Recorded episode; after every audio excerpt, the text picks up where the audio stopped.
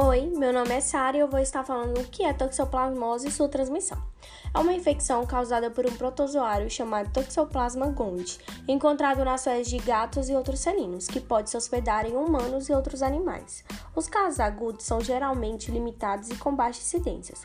A fase aguda da infecção tem cura, mas o parasita persiste por toda a vida da pessoa e pode se manifestar ou não em outros momentos, com diferentes tipos de sintomas. Quanto à infecção crônica, a taxa de incidência é baixa até os 5 anos de idade e começa a aumentar a partir dos 20.